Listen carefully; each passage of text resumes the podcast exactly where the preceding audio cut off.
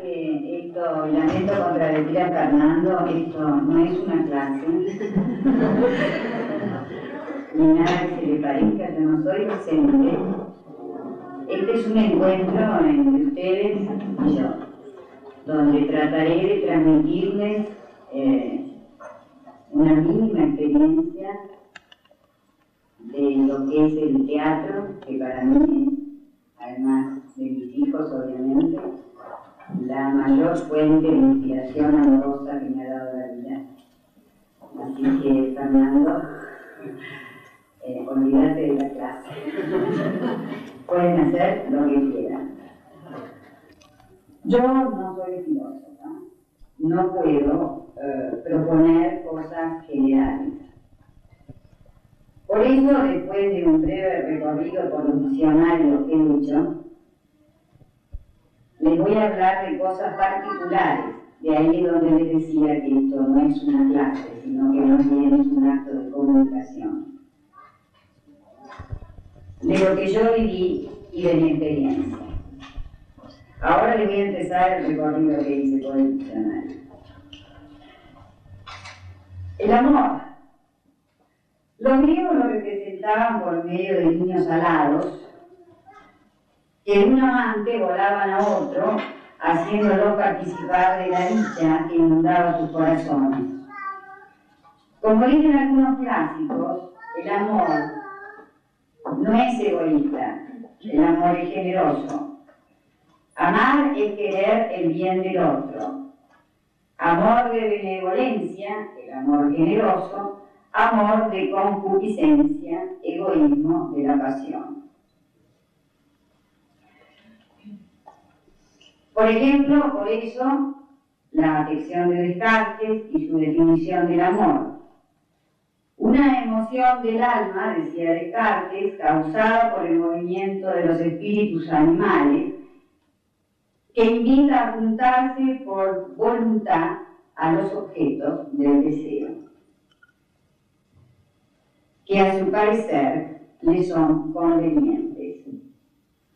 Stewart y su división de las pasiones, apetitos, deseos, afecciones. Conte con su altruismo y su egoísmo.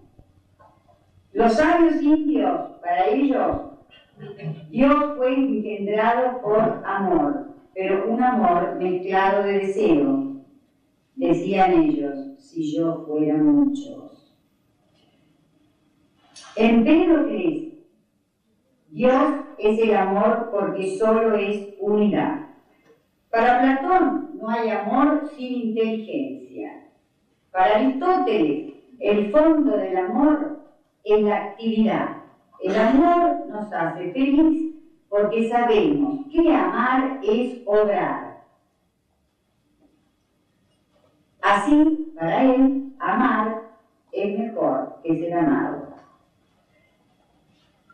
Plutarco distingue el sexo, que es lo cero, según de la pasión del alma, que es delicada. Para los cristianos, amor y luz. Por ejemplo, la venida del mundo de Cristo fue un efecto del amor del Padre al mundo.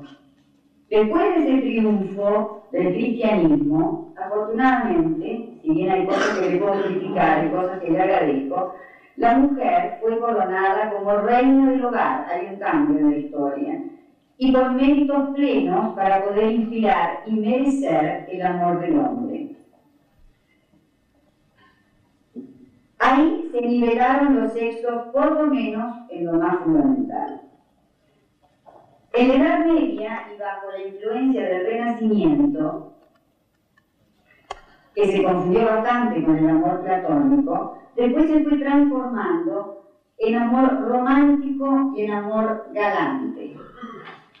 El Dante, por ejemplo, y Miguel Ángel, con el culto a la mujer virgen, el Dante y su Beatrice, decía el Dante de su Beatrice, he de decir de ella lo que no se había dicho nunca de ninguna otra mujer. ¿Dónde el Dante? En el siglo XVIII la galantería se va degradando y en el XIX se inaugura el amor melancólico y soñador, un amor naturalista. En la mitología egipcia, el símbolo del amor físico, considerado como creador, cuyo ser supremo se engendraba a sí mismo, estaba representado por el buey Apis. Para los inicios de la unión del deseo y del espíritu, nace Mot, embrión del universo. Los griegos hacían distinción entre ímeros, el deseo, y eros, el amor. Los romanos también distinguen dos divinidades, Cupido, nacido del ego y la noche, y el amor, nacido de Júpiter y Venus. La cultura popular y los dichos sobre el amor. Amor con amor se paga. Amor de niño, agua en el cestillo. Nunca vas a saber cómo te va a amar un niño. Amor de padre y madre, que todo lo demás es aire. Amor loco, yo por vos y vos por otro. No hay nada, no Amor opinión y fortuna corren la misma tuna. Amor, trompero, cuantas veo, tantas quiero. Amores y dolores quitan el sueño. Donde hay amor, hay dolor. El amor por los ojos entra.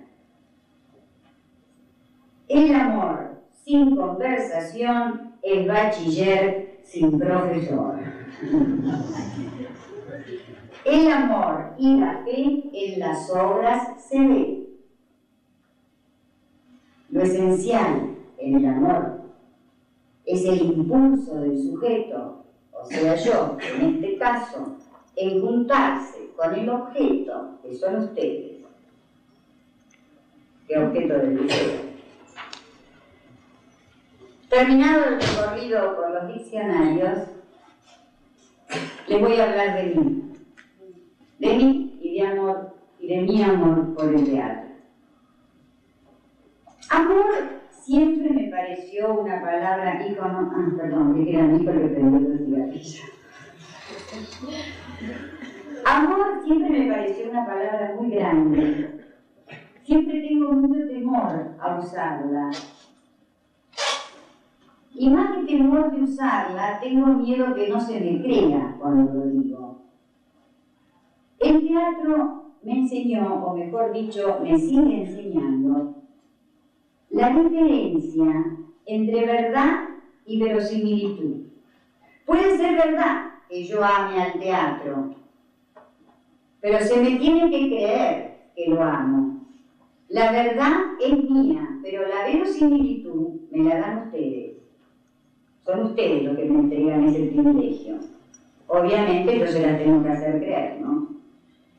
Creo que mi primer objeto del deseo allá en la infancia fue tratar de ser feliz.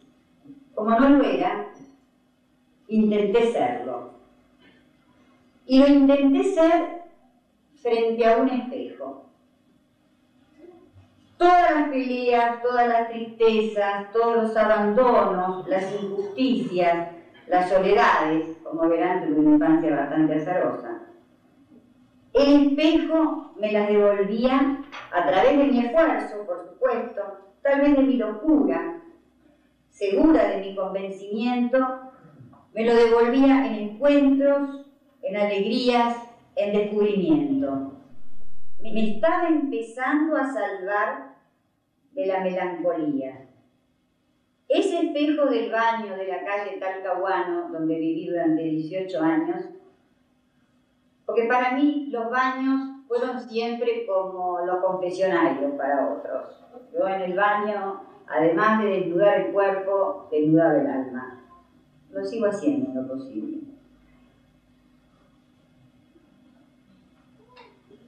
espejo creo que fue uno de mis mejores maestros en la vida. El espejo siempre te devuelve lo que quieres ver y lo que no quieres ver. Lo que no quieres ver es lo que no te atreves a mirar, claro, pero de costa que lo ves. Esto me, había, me pasó más o menos desde los 5 hasta los 11 años. Cuando llegué a los 11, sola en el baño, ya empecé a necesitar del público. Por más que yo sabía, yo sabía que mi abuela me escuchaba detrás de la puerta. Me escuchaba aterrorizada pensando que la nieta estaba a un paso de la locura. A cuanta persona llegaba a casa, la nona decía, pobrecita, repite todo lo que ve. ¿Cómo sufre esta chica? Hace todos los personajes de la casa.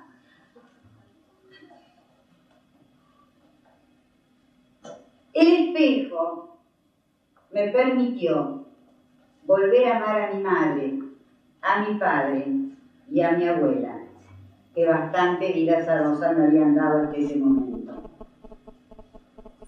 Bueno, cuando llegué a los 11 y ya necesité el público, no quedaba otra más que salir del baño o abrir la puerta del baño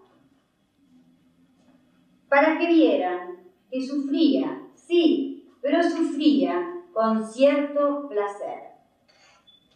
Había aprendido dentro de esa habitación del baño a distanciar, a convertir la tristeza en la alegría del trabajo. Cuando me preguntan a mí cuándo decidió ser actriz, creo que fue ese el momento que decidí ser actriz, cuando abrí la puerta del baño. Y así fue como mi primer escenario fue la tapa del inodoro y mi hermano Máximo, de dos años en ese momento, mi primer público. Yo me paraba arriba del inodoro y actuaba, y él me aplaudía arriba del mosaico. Por eso conmigo no va ese dicho popular que dice, donde se come no se... Ay, bien. No lo digo yo porque Facundo se enoja cada vez que digo una mala palabra en mi No es una mala palabra, es una necesidad física.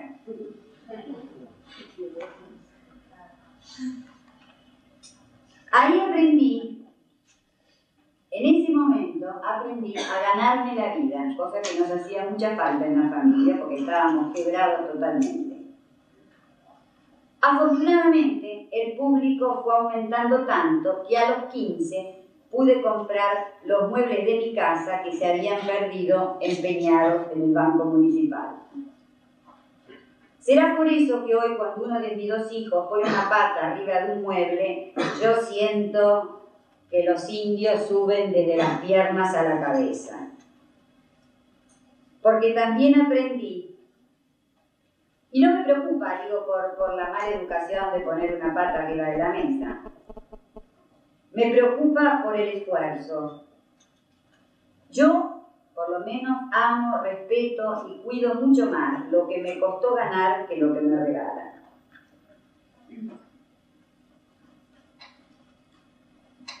Creo que soy incapaz de amar a alguien a primera vista. Nunca me pasó, por lo menos. Necesito conocer, conocer, conocer, recontra conocer, hasta que lo conozco. Y cuando lo conozco, ya está. Ahí empieza, ahí recién, bueno, puedo conocer tanto que ya no conozco nada, obviamente, y ahí recién puedo ser tuya, pero necesito el recorrido del conocimiento. El amor al público. ¿Por qué lo amo?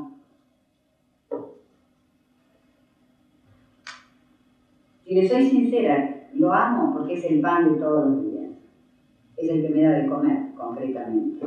Es el que me aprueba o me desaprueba. Y como yo no acumulo el pan, porque no me gusta acumular, porque además el pan se pone duro si no lo acumula, como casi todo lo acumulado, ¿no? Es una tarea que no me es fácil acumular. Menos menos lo que sí me gusta acumular es la memoria y todo lo referente al pensamiento. Entonces por eso prefiero ganármelo todos los días para tener pan fresco todos los días. Por eso lo necesito y lo necesitaré toda la vida porque no puedo vivir sin comer. Porque son el público según el momento histórico, por supuesto, porque hay públicos y públicos, no todos los públicos son iguales. La calidad de un público depende del momento histórico que se esté desarrollando. Hay públicos que te obligan a crecer y hay otros que te justifican, te permiten, te toleran, te aman las imbecilidades, la mediocridad.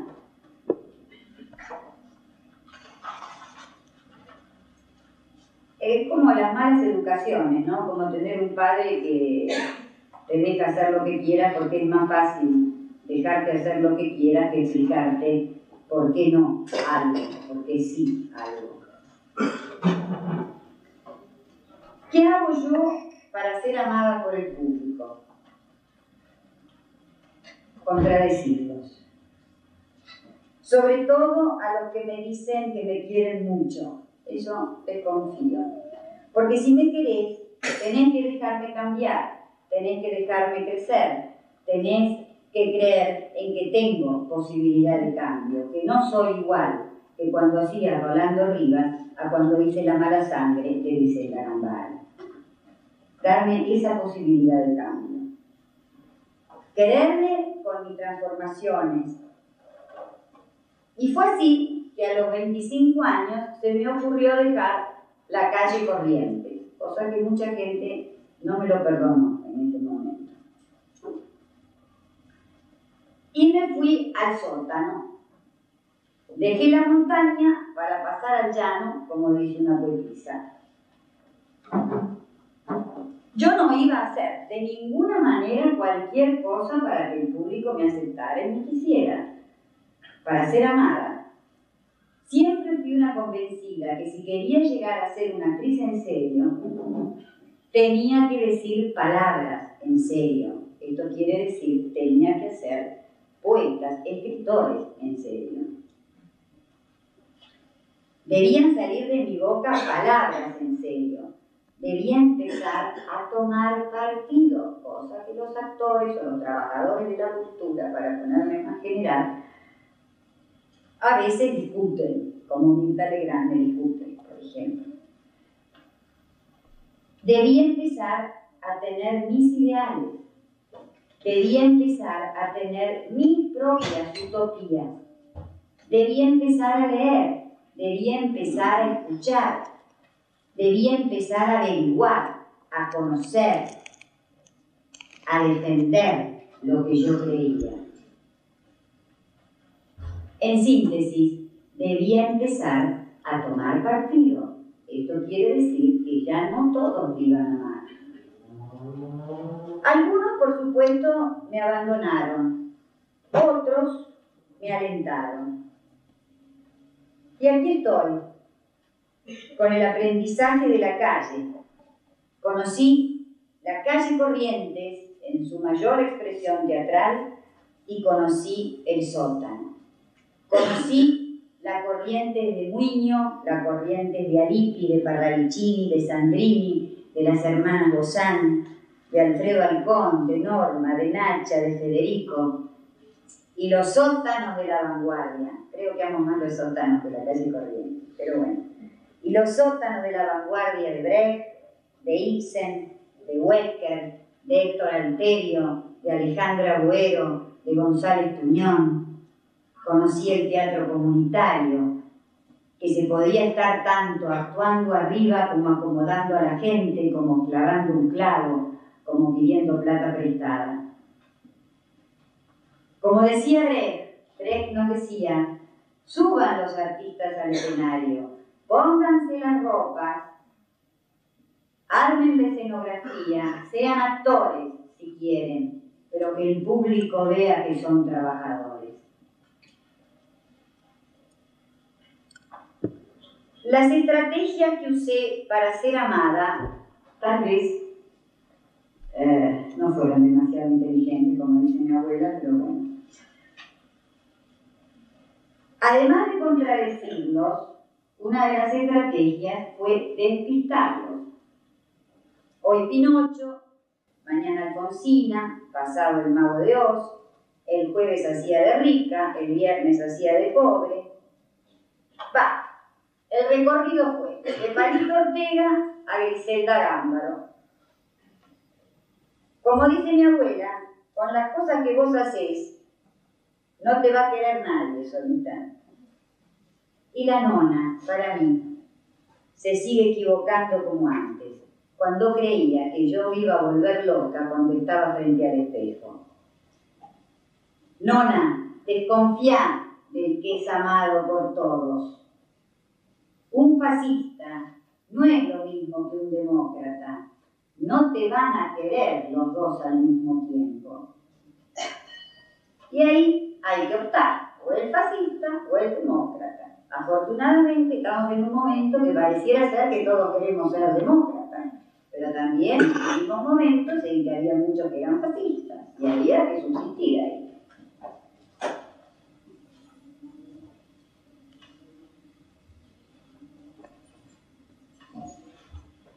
Mi frente es el público y mi contrafrente es el escenario.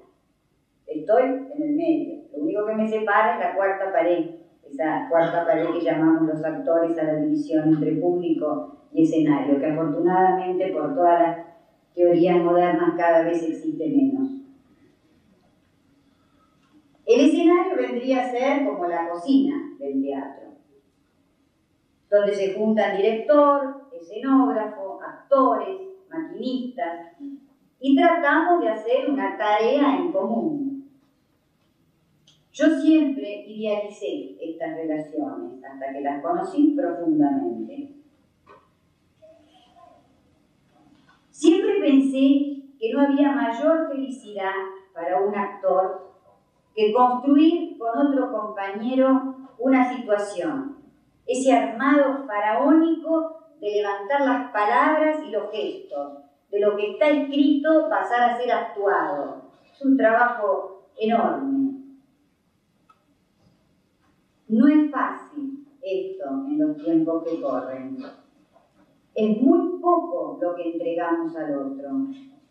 Esta carrera de la subsistencia, de tener que comer todos los días, atenta contra ese trabajo creativo es muy necesario el tiempo. La necesidad de equivocarse es fundamental. La necesidad de volver a empezar otra vez y otra vez, el sentirse humillado, el sentir que las cosas no te salen y que el otro no te esté censurando, sino que ame precisamente tu equivocación y tu dignidad o tu entrega al trabajo de que esto no me sale. Hay que tener un amor continental para soportar tanta humillación y tanto dolor. Y no todos están dispuestos. Y sin esto es muy difícil hacer un buen trabajo. Hoy ya no existen los grupos de trabajo. Yo no sé si ustedes se acuerdan, bueno, del plan Stivel, de, de todo el nuevo teatro. Antes la gente tenía tiempo de juntarse a trabajar eh, sin percibir el salario inmediatamente, sino poder construir un nuevo proyecto. Hoy esta realidad económica casi no nos lo permite. Hoy existe el mercado, este mercado, este maldito y perverso mercado. Hay demasiadas estrellas y pocos actores. Como decía Simón Signoret, la francesa, la mujer de... Gracias. De Yo digo stars y no digo estrellas para no ensuciar el cielo.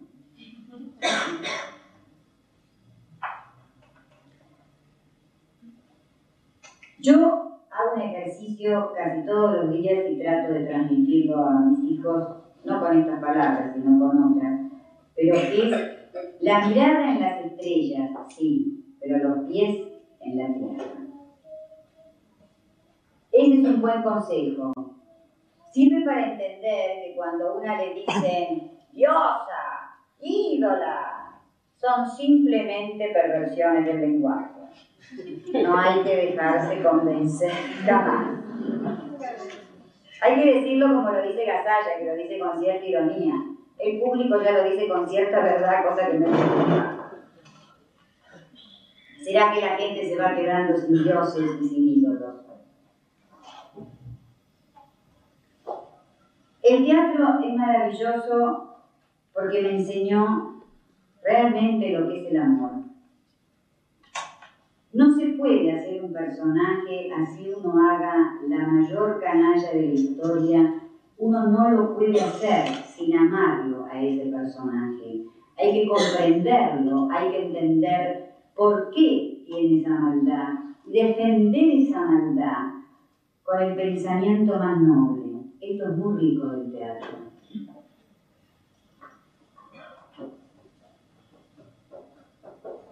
Yo no soy quien para juzgar a mi canalla.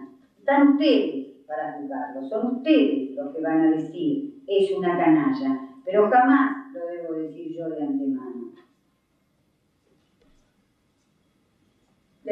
yo, por ejemplo, pude recuperar a mi madre por el teatro. Mi madre se suicidó, lo digo después, pero hace algunos años atrás. Y fue el teatro el que me ayudó a recuperarla. ¿Y por qué? Porque me llegó un momento en la vida en que tuve que hacer una suicida. Yo a mi hija no la podía llorar, no podía enterrarla, me costaba mucho. Cuando se te suicida alguien, más bien te queda enojo, qué dolor, te, te, enojas mucho, ¿cómo me abandonó así? Uno siempre piensa en uno. Y recién pude hacerlo cuando la ficción me permitió comprender la realidad. Porque cada jornada de trabajo que yo terminaba, le pedía a la vieja, llegaba al camarín y le decía, vieja, por favor, no me abandone.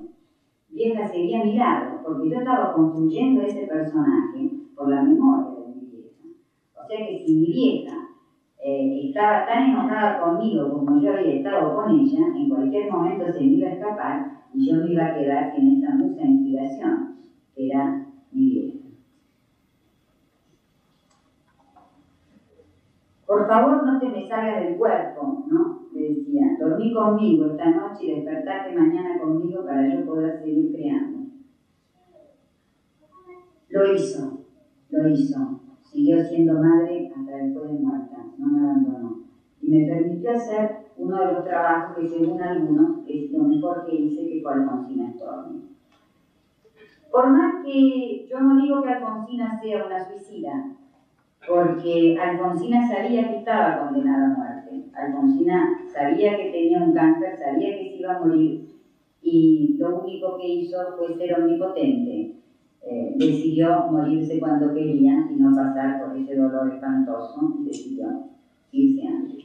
Pero de todas maneras había toda una conducta suicida en la vida de Alfonsina que se parecía mucho a la de mi Decía la loca, hombre pequeñito, hombre pequeñito, qué lástima me da. Hombre pequeñito, ábreme la jaula, que quiero volar. Voló. Otra cosa que el teatro me enseñó fue amar las diferencias. No sé por qué, pero escucho muchos discursos, tanto de homosexuales como de discapacitados, por lo menos estos fueron los últimos dos que escuché, donde dicen, somos normales, somos iguales, somos estos. Sí, yo no hablo de normalidad, pero no es lo mismo caminar por la calle con un par de bastones o una silla de ruedas que ir caminando o corriendo por la calle. Eh, no es lo mismo tener temor de que un hijo sea homosexual por todas las cosas que va a sufrir por, por la represión que ejecuta la sociedad, a que en lo posible pueda hacer de su vida lo que quiera. Es difícil esto, no es fácil. Eh, obviamente amo a los homosexuales y los discapacitados, pero me preocupa este discurso de la normalidad, esa cosa que necesita ponerse como que somos todos iguales. Y yo creo que no, yo creo que lo más maravilloso es respetar las diferencias. Si yo soy homosexual, yo no quiero que me quieran por ser igual, sino tal vez porque soy diferente. Pero la sociedad tiene que entender que es muy importante amar lo diferente. ¿Por qué tenemos que ser todos iguales? Eso realmente me preocupa. Pareciera ser que cuanto más parecidos somos, mejor. Si tenemos la misma piel, el mismo Dios, mejor. No, a mí me fascina encontrarme con gente que tiene otra piel y que tiene otro Dios. Me ayuda a crecer, encuentro distintas opiniones, distintas ideas, distintos continentes. Y me interesa el intercambio que podemos hacer. No sé por qué esta gente a veces no piensa igual con la guita, porque entonces tendrían que salir a repartir toda la guita que tienen y también todos tendríamos la misma cantidad de guita.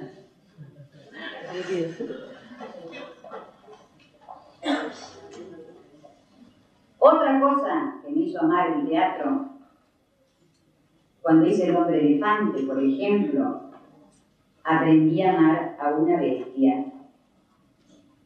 Aprendí que no hay calidades de piel, hay calidades de persona. Aprendí a tener la fantasía de que mañana podía llegar a ser Teresa de Calcuta como Alice de Woody Aprendí eh, la dimensión, aprendí lo que era el amor en su concentración, no en su estética, sino en su ética.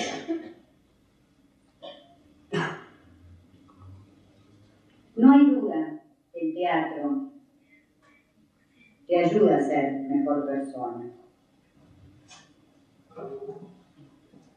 O el buen teatro, ¿no? Aprendí, por ejemplo, en Madre Coraje, lo que es trabajar con un director extranjero, con un georgiano del este, no del oeste. Un hombre que sí está acostumbrado a que el teatro es un trabajo comunitario, a que el teatro es un trabajo de todos, es una tarea que se hace en común. Yo creo que esto en el este lo tienen muy claro, por eso creo que tienen la calidad de teatro que tienen y la calidad de bailarines que tienen. Son artes comunitarios que lo manejan espléndidamente bien. Saben compartir, saben que el éxito pasa por ahí, pasa por la comunicación, por el intercambio, por ser generoso con el otro, por respetar al otro y por querer construir en común.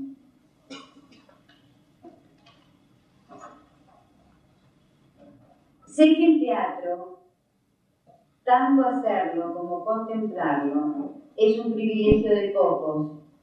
A veces me junto con algunos críticos o intelectuales del teatro que me dicen el teatro va a terminar como la ópera, siendo para muy pocos, ya es para pocos y va a terminar siendo para menos. Esa es una de mis utopías, creer que mañana puedo volver a ser, pueda volver a ser el teatro un arte masivo y popular, como lo fueron los griegos en su momento, como lo fueron los ingleses en la época de Shakespeare. Shakespeare no escribía para los entendidos, Shakespeare escribía para la calle. Traducir una obra de Shakespeare hoy en día es muy difícil porque Shakespeare utilizaba eh, un inglés muy popular un cockney, como le dicen los ingleses, y el lenguaje, un, uh, ¿cómo es el nuestro? Eh, el lunfardo, que sería como, como un lunfardo, por eso es tan difícil la traducción del maestro. Lo hacían en la calle, lo hacían en la calle, ponían ahí una tarimita, una cortinita y salían a la calle a hacerlo.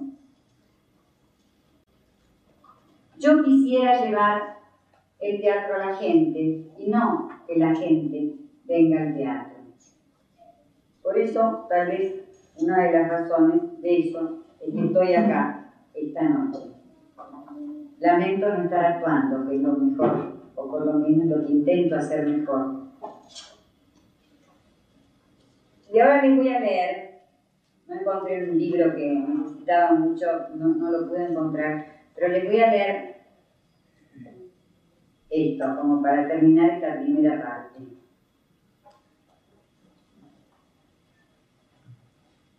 No te quiero, sino porque te quiero. Y de quererte a no quererte llego. Y de esperarte cuando no te espero, pasa mi corazón del frío al fuego. Te quiero solo porque a ti te quiero. Te odio sin fin y odiándote te ruego. Y la medida de mi amor viajero es no verte y amarte como un ciego. Tarde consumirá la luz de enero su rayo cruel, mi corazón entero, robándome la llave del sosiego. Esta historia solo yo me muero y moriré de amor porque te quiero, porque te quiero, amor, a sangre y fuego.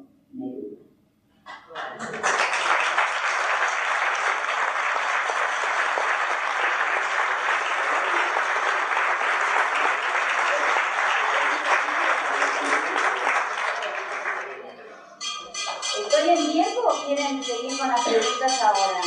A mí me pareció buenísimo. ¿A la campana ya? ¿Podemos compartir el recreo?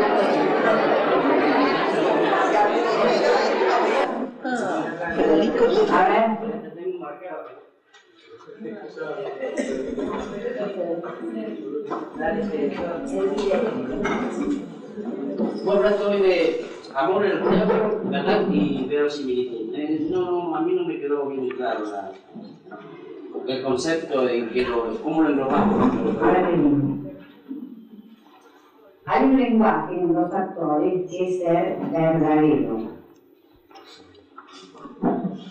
Para mí, como no hay una religión única, y como no hay una única cultura, sino que las culturas son diferentes, con esto, por ejemplo, quiero decir que a nosotros nos puede parecer un horror que los beduinos les hagan cortar el clítoris a las mujeres cuando nacen, pero bueno, es parte de su cultura.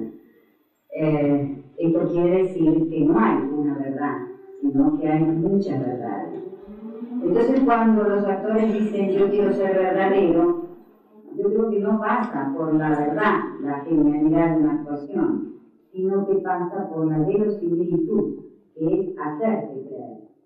No hay una verdad, lo que sí hay es la necesidad de creer y de ser creído. Eh, esta sería la diferencia entre verdad y verosimilitud. A mí, como actriz, me interesa más ser verosímil que ser verdadera. ¿Está claro? Sí, sí. ¿Otra? ¿Qué, mi amor? Una voz de niña es eso, ¿no? A ver, parate en la silla, si te veo. Y cuando tú haces teatro, ¿no te da vergüenza?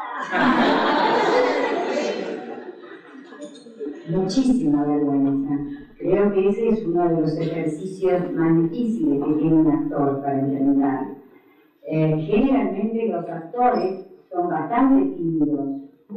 Eh, el histrionismo, el histrionismo es eh, la capacidad de ser mirado, ¿no? Generalmente sucede en el escenario, pero no abajo del escenario.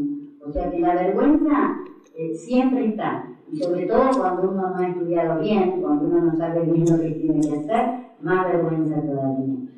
Eh, la única manera de combatir esa vergüenza es estar seguro o medianamente seguro de lo que se hace. Pero es algo que los actores estamos expuestos permanentemente. Y, y la victoria sería eh, poder combatirla y ganarle a la vergüenza, como en la vida. ¿no? Nada.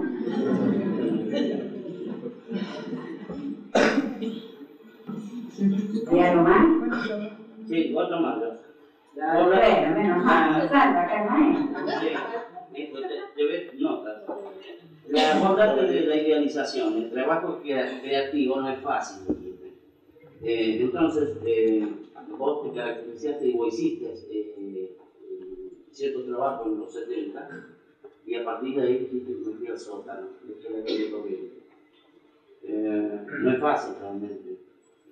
Corriente. Sí, creo que hay dos preguntas en una. lo que. Con respecto a, a- a la idealización del trabajo en común, ¿no? Eh, yo pensé que encontrarme con un actor iba a ser empezar a hacer mi trabajo, esto que les decía antes de empezar a, a levantar la arquitectura de la palabra, en el, o sea, del texto y de los gestos, que sería, digamos, eh, la función del actor.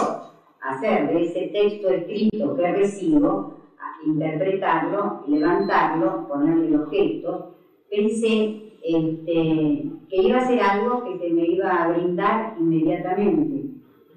Y no es así en estos momentos, porque estoy segura que para Muño o para Lippi era distinto, porque había otros valores en la sociedad.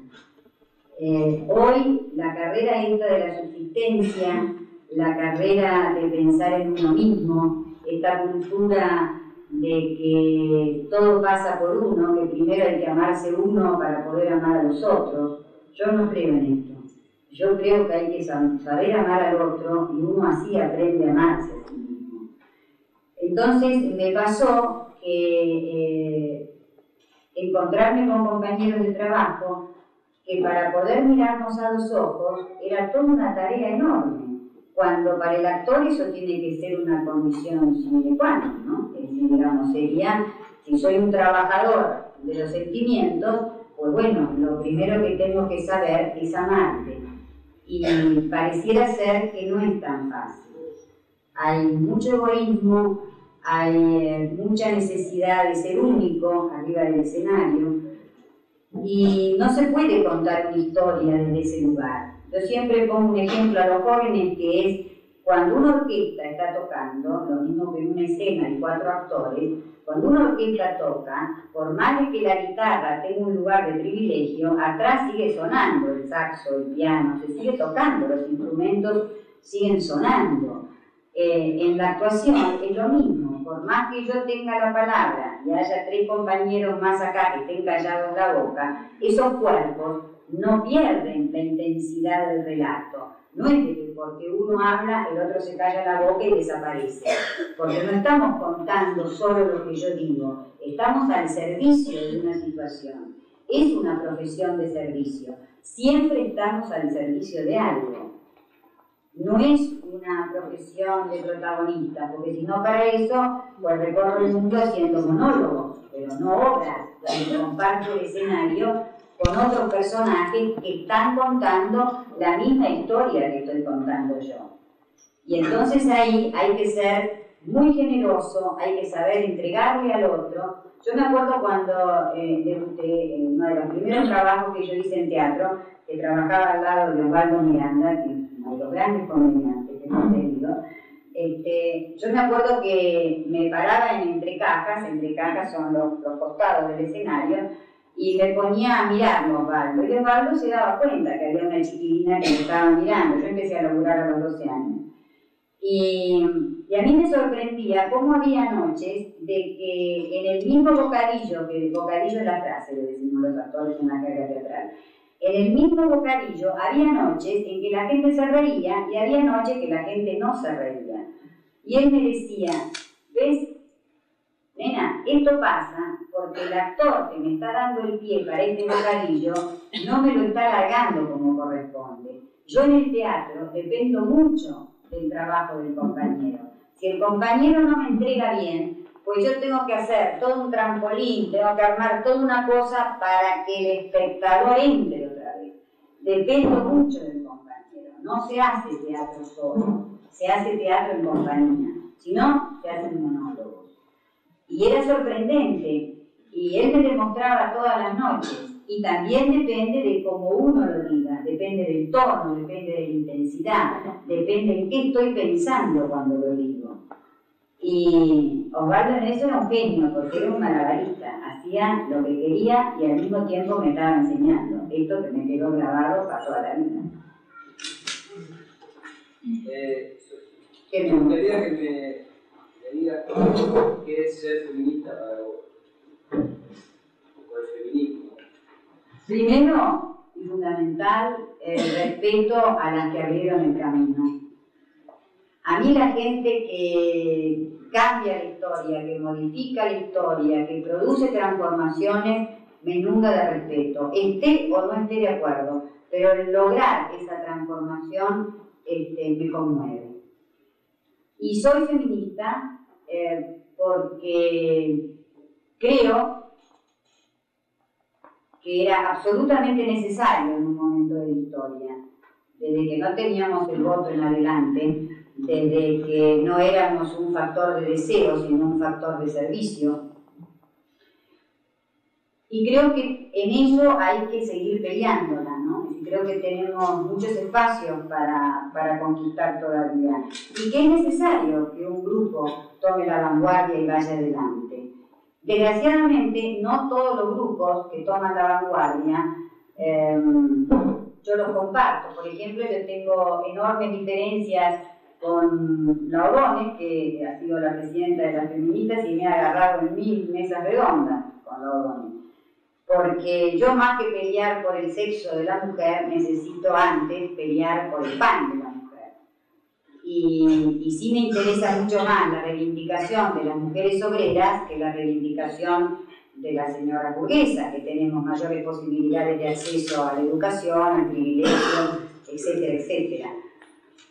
Como no estoy de acuerdo, por ejemplo, en las creaciones de las secretarías de la mujer, esto me parece eh, absolutamente eh, sectario. Los otros días, por ejemplo, me llamaron porque hay un proyecto de ley para que el 30% de las listas eh, sean mujeres, ¿no? como una obligación, digamos, una ley que exija a los partidos políticos que el 30% tiene que estar representado por mujeres. Y yo esto no lo comparto, siendo una mujer feminista porque creo que los caminos eh, no es por obligación que los vamos a tener, creo que la mujer se tiene que ganar un espacio dentro de la política. No, no comparto para nada de que obliguen a los partidos políticos a un 30%. Creo que la cosa es más de abajo, creo que la cosa parte a partir de la militancia. Creo que son las mujeres las que tienen que tomar ese mismo espacio y denunciar cuando se sientan marginadas sí creo en la denuncia en ese sentido, pero no en la, en la imposición. ¿Hay algo que no te contesté? ¿Dónde estás? ¿Arriba o abajo? Ah. No, no, Háblenme, que es normal. Algo relativo a la televisión, ¿no? ¿Por qué no peleaste los otros días en la mesa de Mirta cuando diste tu punto de vista? ¿Por qué no lo, no lo peleaste? Bueno, son, son opiniones. De golpe hay gente que me dice que no lo peleé. Pero yo sé que sos batalladora en todo. Te gusta la polémica y todo. Tal vez sea el espacio que es tan corto para cada uno. No, hay gente que me dijo, sos una loca cuando te agarras con manzano así. A mí no me pareció realmente que yo me había agarrado con manzano. Más bien me pareció que me había quedado corta. Y lo lamenté, cuando salí del programa sentí que, que no había estado en un buen nivel. No, yo, yo, desde mi casa te quería dar cuerda, pero no podía. Me te quedaste tan calladita que te digo, ¿cómo? No la deja que, que redondee la, la cuestión. Bueno, no es fácil a veces, tal vez, bueno, por incapacidad propia, pero eh, esto que vos me decís, bueno, de golpe hubo gente que me decía lo contrario, ¿no? Eh, las opiniones a veces son diferentes. Eh, de todas maneras, creo que vos tenés razón, porque Manzano cuando terminó el programa no me escupió, sino que me pasó el número de teléfono. Así que evidentemente no sé si le hice tanta contra o puede llegar a ser un buen ministro del Interior, porque tiene un buen manejo. Las cartas están hechas.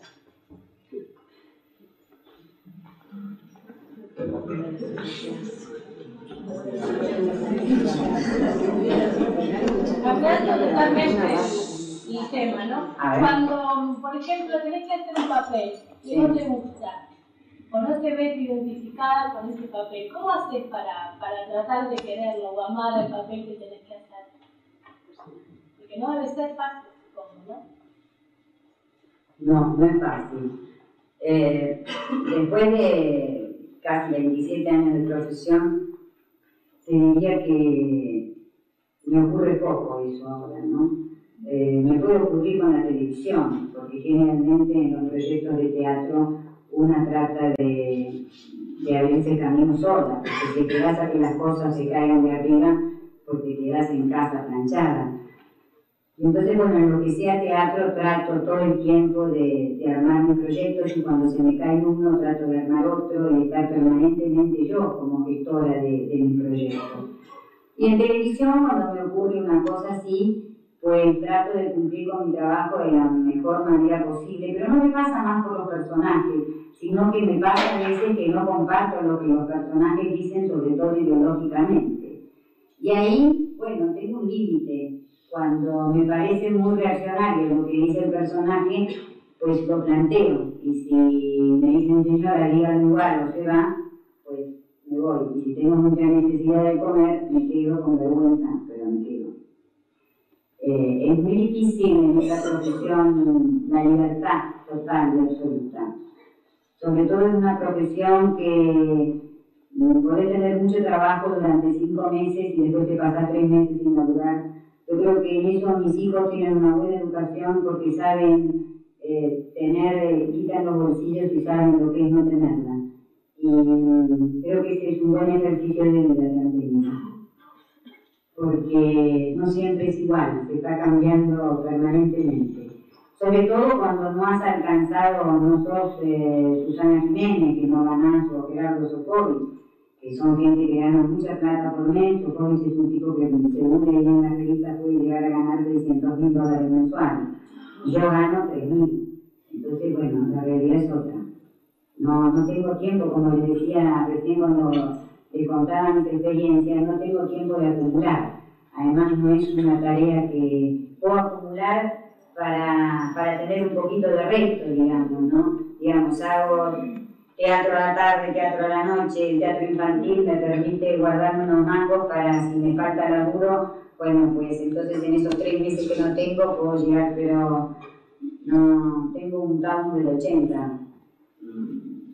No, no, no, no, me ha dado la profesión eh, la posibilidad de llenarme de plata, ni a mí ni a la mayoría de las actrices nacionales.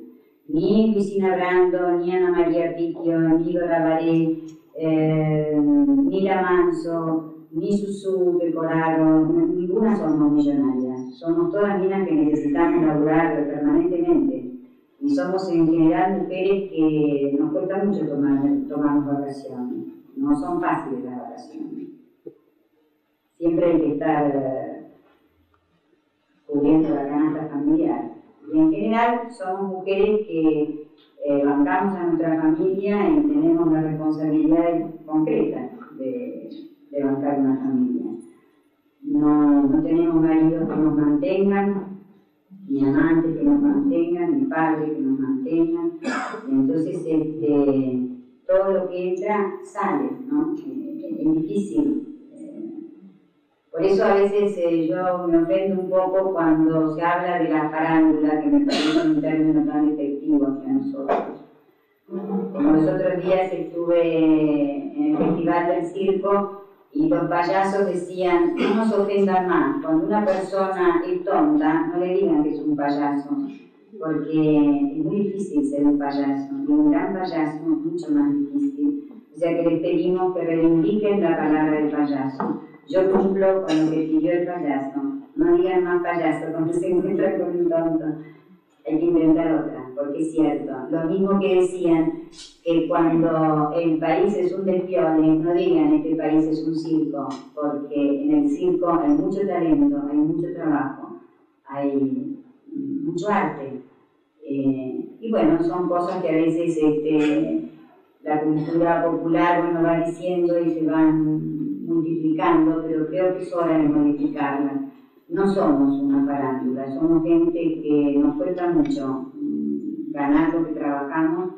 Eh, somos un poco locos, sí, el hecho de interpretar distintos personajes eh, no es fácil.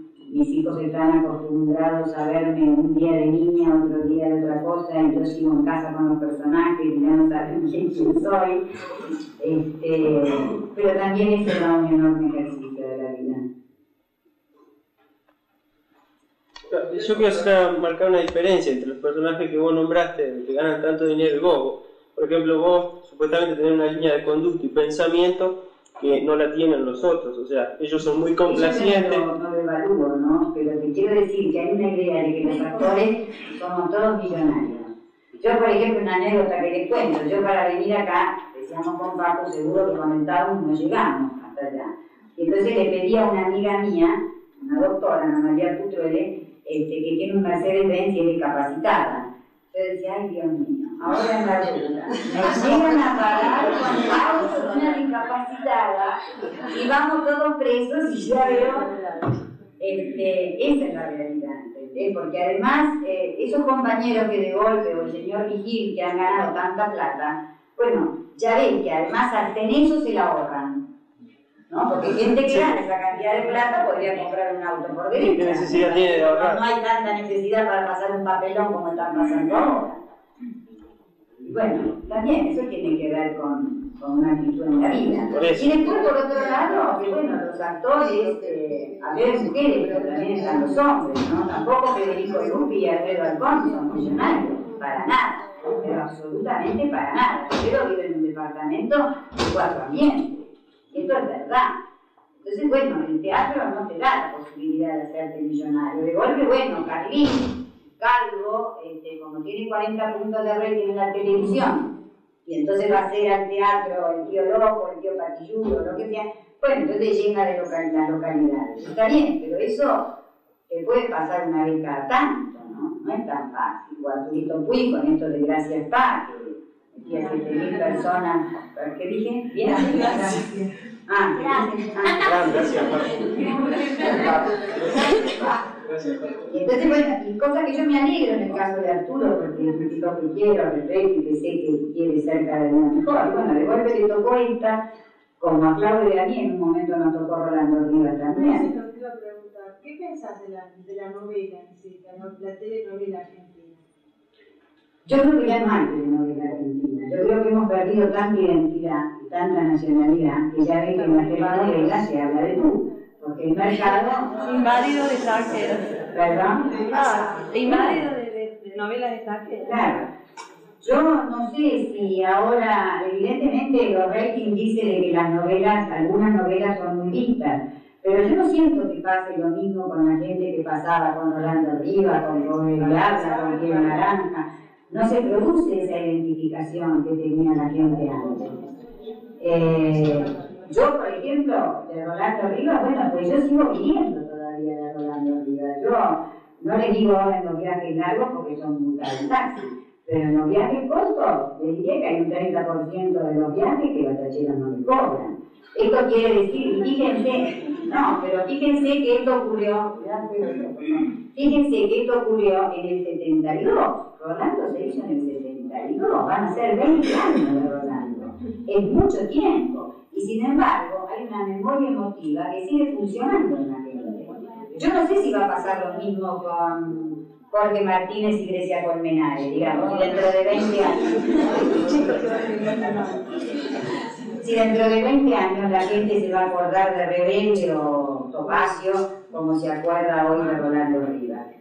Pero creo que también es, eh, es una pérdida de la nacionalidad que estamos teniendo. A partir de que, bueno, teníamos en un momento, podíamos haber tenido el mercado latinoamericano y lo perdimos. Por más de que yo vea ahora fotos de Luisa Culión en, eh, en Cosmopolitan y Luisa tenga acceso, digamos, a un salario muy privilegiado en este momento, eh, no sé cuánto tiempo dura eso, ¿no? De todas maneras, bueno, me alegro por ella. Lo que me pasó a mí con el teleteatro, yo tuve oportunidades de viajar, eh, no lo hice con los chicos, eh, chicos que, bueno, irse de su ciudad era como perder la identidad, ¿no? Me podría haber ido a Venezuela, me podría haber ido a Miami. Eh, tampoco yo tenía obviamente muchas ganas de irme, pero sí tenía la posibilidad de conquistar un mercado. Pero un mercado donde yo tenía que trabajar con el teleprompter, que es un aparato que te ponen en el oído y que te dicen, correte para la derecha, ahora habla, decí esto, ahora correte para la izquierda. Yo no sé cómo se puede actuar así. Hay mucha gente que lo hace. Pero yo creo que lo que gano, después lo pierdo en lo de García Baladar cuando hablo de Mía yo internandome. creo, creo realmente que no, no, no, no sé, no sé. Eh. ¿Cuál de tus públicos ha sido el más difícil? ¿El de niños, con tu obra para chicos o el de grandes? O sea, siempre teniendo en cuenta tu calidad excelente, no porque, bueno, no lo van a engañar a los chicos ni a los grandes. Pero ¿es más difícil actuar para chicos? Eh, es más difícil. Bueno, vamos por partes. Yo, por ejemplo, eh, nunca había actuado para chicos. Yo empecé a actuar para los chicos después del proceso militar. ¿Por qué? Porque durante seis años, como la mayoría de los actores argentinos, este, no podíamos trabajar en los medios de comunicación que pertenecieran al Estado. En ese momento los cuatro canales de televisión pertenecían, estaban intervenidos por el Estado. Entonces, claro, hubo toda una generación, hubo seis años que a mí no se me vio en la televisión. Se acordaban los mayores, pero los chicos no me reconocían. Entonces, cuando volví a trabajar en la televisión, cuando llevaba a los chicos míos al colegio, me daba cuenta de que los pibes más chicos no me conocían. Y entonces dije, bueno, vamos a recuperar el tiempo perdido. Y me pareció la mejor inversión trabajar para el futuro, es decir, para los futuros hombres que mañana iban a pagar una entrada de teatro. Y entonces fue ahí donde decidí juntarme con Hugo Mirón, que para mí es el hombre que más sabe del mundo infantil, este, junto con Ariel Bufano, que me parece genio, el creador del Cito Criollo, el titiritero. Entonces decidí juntarme con Hugo, hicimos Pinocho en teatro, después hicimos La Cenicienta en televisión, y después continué. Y continué porque el adulto, cuando se aburre en el teatro, bueno, vos escuchás una tos, escuchás que la silla se mueve, ¿no? Escuchás que no, no, no, te pagan mucha bola, pero bueno, están ahí porque no se pueden levantar, porque pagaron la entrada y dicen, no, no me voy a ir ahora, me la bajo a ver si cambia. En cambio el chico, cuando se aburre, no se mueve silla, se mueve todo el teatro. Empiezan a correr por los pasillos, y entonces el ejercicio de concentración implica trabajar para un niño sin, eh, sin ponerlo histérico al chico, quiero decir con esto, sin estar metiéndole música todo el tiempo y saltando en la butaca y distraerlo solo con el sonido y la alegría y la música, sino enseñarles a ver teatro, que el niño se sepa meter en una historia y la sepa eh, vivir esa historia, que se sepa emocionar, que se sepa reír, que aprenda a manejar tus emociones dentro del teatro. Que no solo se llora porque te pisan un pie, sino que también se puede llorar porque te, cuentan una historia que te conmueve. Y eso es lo que a mí me hace más feliz del teatro infantil. Primero porque, bueno, el ego se siente maravillosamente porque cuando salís los padres te dicen, te aplauden el doble, ¿no? Porque te aplauden por la alegría de ellos y fundamentalmente te aplauden por la alegría de sus hijos. Entonces el aplauso es doble y la satisfacción de que un niño venga y te diga, ay, qué bien actúas, y que te hablen de la palabra actuar, eso me, da mucha fuerza para seguir. Y, y lo respeto profundamente. Son, los niños son, bueno, esos locos bajitos, ¿no? Como dice un poeta, que realmente te la marcan, pero como los hijos, va, es lo mismo. Te la cantan, pero justito. Vos hablabas hoy de que tratabas de ser gestora de tus propios proyectos. Y, en lo teatral, En lo teatral, Y casi siempre uno trata de que esos proyectos sean colectivos. ¿Podrías contar cuáles fueron tus mejores proyectos colectivos? No, yo no he tenido proyectos colectivos. Es decir, cuando yo pude tener ya cierta independencia como para poder armar los proyectos, eh, ya estábamos sufriendo, digo en la ciudad, porque es lo que conozco más, ya estábamos viviendo en nuestra ciudad la imposibilidad de juntarse. Esto que yo les decía antes, de levantar el proyecto personal, de estar pensando en uno todo el tiempo, dificulta mucho el trabajo comunitario. Además, para hacer un trabajo comunitario hay que tener más tiempo. Digamos, una, un espectáculo de teatro del cual sos contratado, bueno, al mango te pueden dar dos meses de ensayo. Y el trabajo comunitario requiere más meses de ensayo. Los otros días, por ejemplo, fui a ver lo que está haciendo Gerardo Romano, que decidió hacer teatro en su casa porque no podía meter la obra en ningún teatro comercial y esta gente, con un trabajo de Germán Palacio, pero absolutamente conmovedor, esta gente estuvo ensayando durante siete meses. Entonces, ese, ese, ese tiempo para poder estar laburando cinco horas a fin de mes, no todos los actores tenemos ese decir, el mercado no nos permite tampoco mucho esto. Y, y, después creo completamente también que, bueno, hay un problema fundamentalmente ideológico que radica ahí, ¿no? porque también nos podríamos hacer ese tiempo. Pero es muy difícil juntar todas las puntas de la estrella.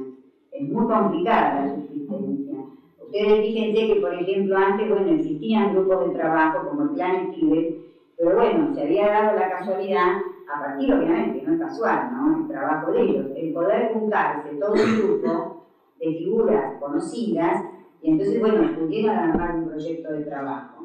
Pero esta gente estudiaba historia, hacía psicoanálisis, estudiaba filosofía con León Rosismo, por ejemplo, eh, estudiaban las distintas ideologías y hacían toda una tarea comunitaria, no solo el actuar, sino la formación de ese grupo, y había toda una, una conducta. Y después del plan no hubo más grupos. Fíjense que ahora no hay grupos teatrales. Es muy difícil eso.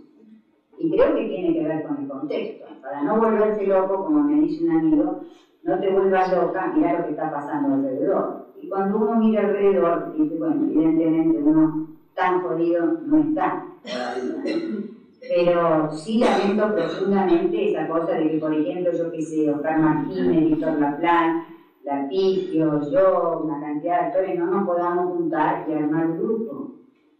Y esa es una dificultad muy concreta hoy de nuestra profesión. Creo que está a la vista, ¿no? No, hay grupo. Eso es, es, muy doloroso porque no hay tiempo de investigación. Otra cosa, yo por ejemplo hice un viaje a Alemania y estaba absolutamente, yo no podía creer, ¿viste? obviamente, cada vez que llego a algún lugar desarrollado me, me vuelvo loca. Estos tipos tienen tanto privilegio, tanto que ya pueden investigar a los indios calchaquíes, ¿entendés? Tienen tiempo de meterse hasta en nuestra propia cultura. Cuando ustedes ven la misión, la película esta que hizo... Pues, pero ¿cómo no lo hicimos nosotros eso? Porque ese es un tema para hacerlo nosotros. Ahora, ¿cómo lo hacíamos nosotros? ¿Con qué medios económicos lo hacíamos nosotros? Nosotros estamos pasando una situación en este momento donde el gobierno nacional ha sacado todos los subsidios de la cultura. No hay subsidio para la cultura. Y en los países desarrollados la cultura está subsidiada. Ustedes van a ver cualquier película extranjera y si se fijan atentamente en los títulos van a ver que en algún lado dice subvencionada por, no les digo los yanquis, pero sí los europeos, sí la socialdemocracia. Eh, no, no puede no dejar de, de de dar una subvención a la cultura. Y acá no, acá ya no hay nada, ni para el cine, ni para el teatro, ni para nada. Para el teatro casi nunca lo hubo, pero sí lo hubo para el cine. Y hoy tampoco lo tenemos. Entonces es, es muy difícil llevar un proyecto adelante. Son muy embromadas las realidades de los trabajadores de la cultura en ese sentido, porque esto va a pulmón, como dice la que la podés llegar a hacer, ¿no? Pero es lenta, es dolorosa, hay muchas, tristezas y pocas alegrías. Además, generalmente son más, eh, por más que la gente tenga esa imagen del éxito, eh, generalmente no tiene muchos más fracasos que éxitos. Generalmente ganan los fracasos a los éxitos. Entonces, bueno, no, no es fácil. ¿Otra? Soledad. Y no es original la pregunta, pero ¿te parece que un actor nace o se hace? No, yo no creo en los nacimientos iluminados. No, creo que, y en el caso de un actor, creo que se hace. Creo que se hace y se hace completamente con el trabajo, ¿no? Porque a mí me pasa de golpe ver a pibes que, bueno, estudian, estudian, estudian, estudian, estudian, y después cuando llegan al escenario y no se sabe emitir la voz, no se sabe por dónde se empieza a trabajar, no se sabe medir el aire, no se tiene conciencia de, de, que somos eh, como un alto parlante, ¿no? Que todo lo que sentimos, que todo el aire, el aire que nos rodea, tiene que ser multiplicado por 20 porque yo puedo llorar arriba de un escenario y tener unas lágrimas grandotas como Grecia Colmenares, pero la última fila no me ve la lágrima. No es resentimiento, un poquito, después les cuento una anécdota.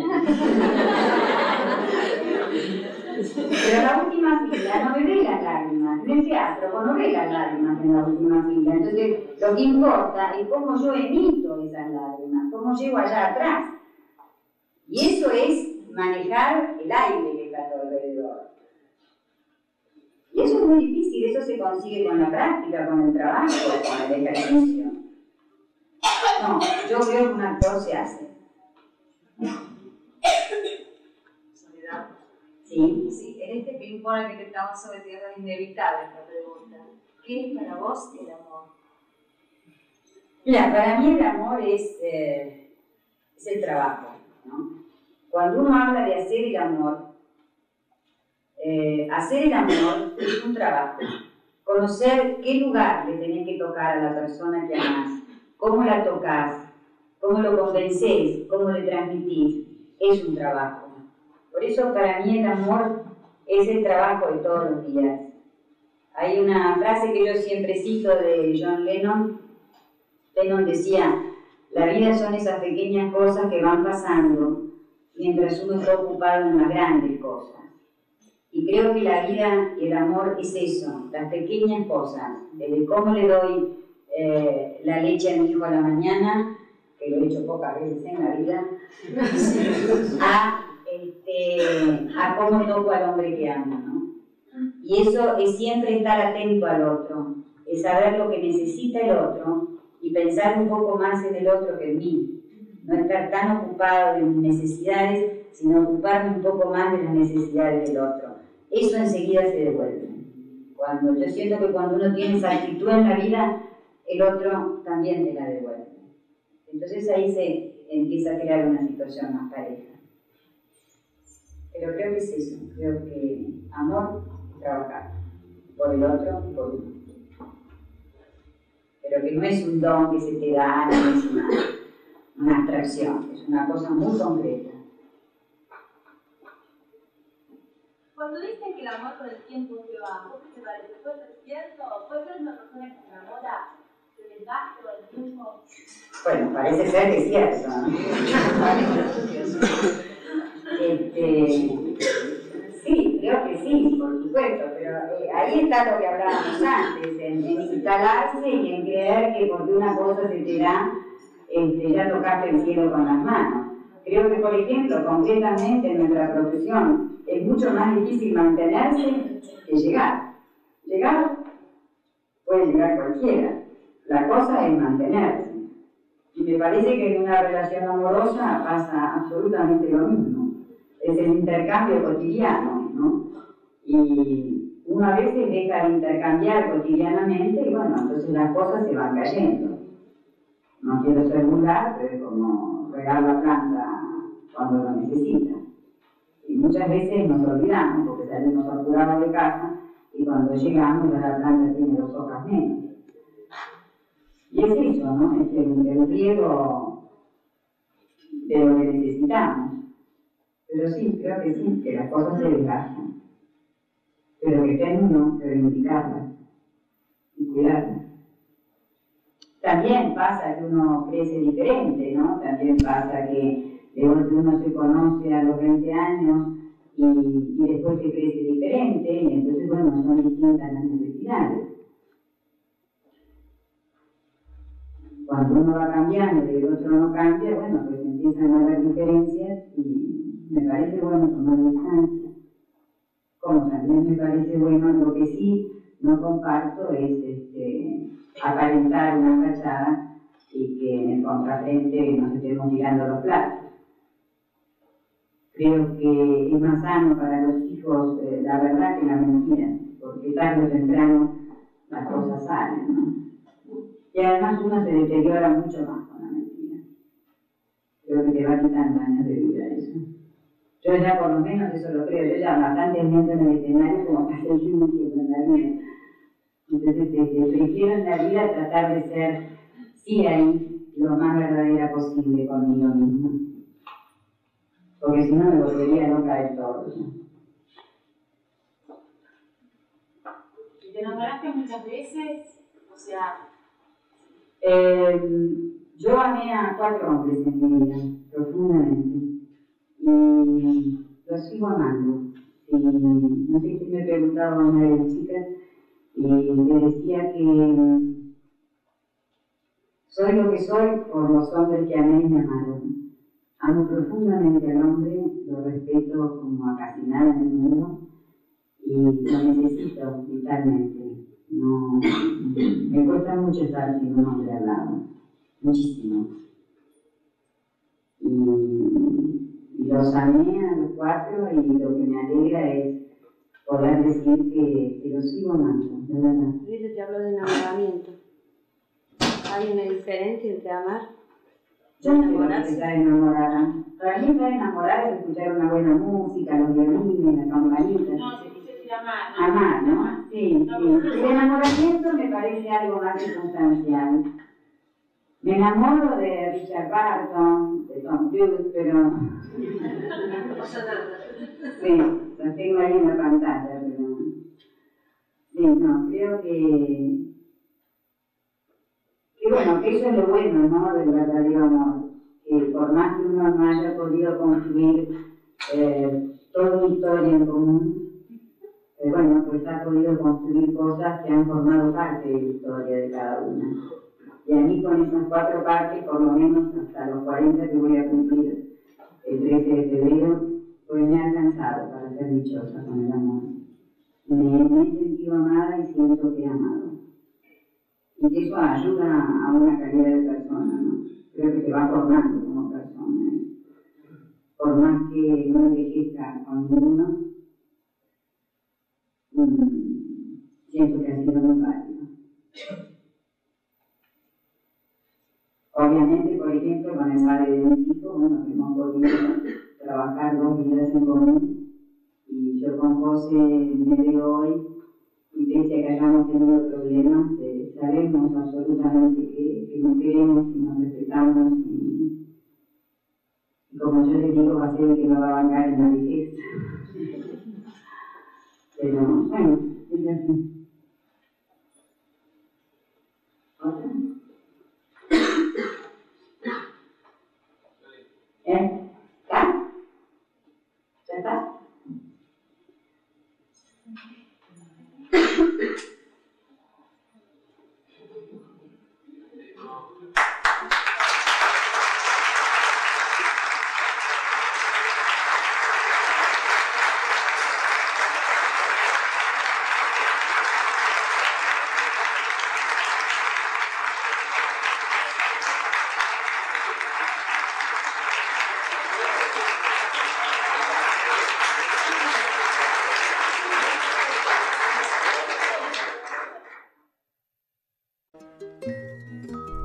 Facultad Libre de Venado Tuerto. La primera facultad libre del país. Para la libertad. Para el amor. Para la vida.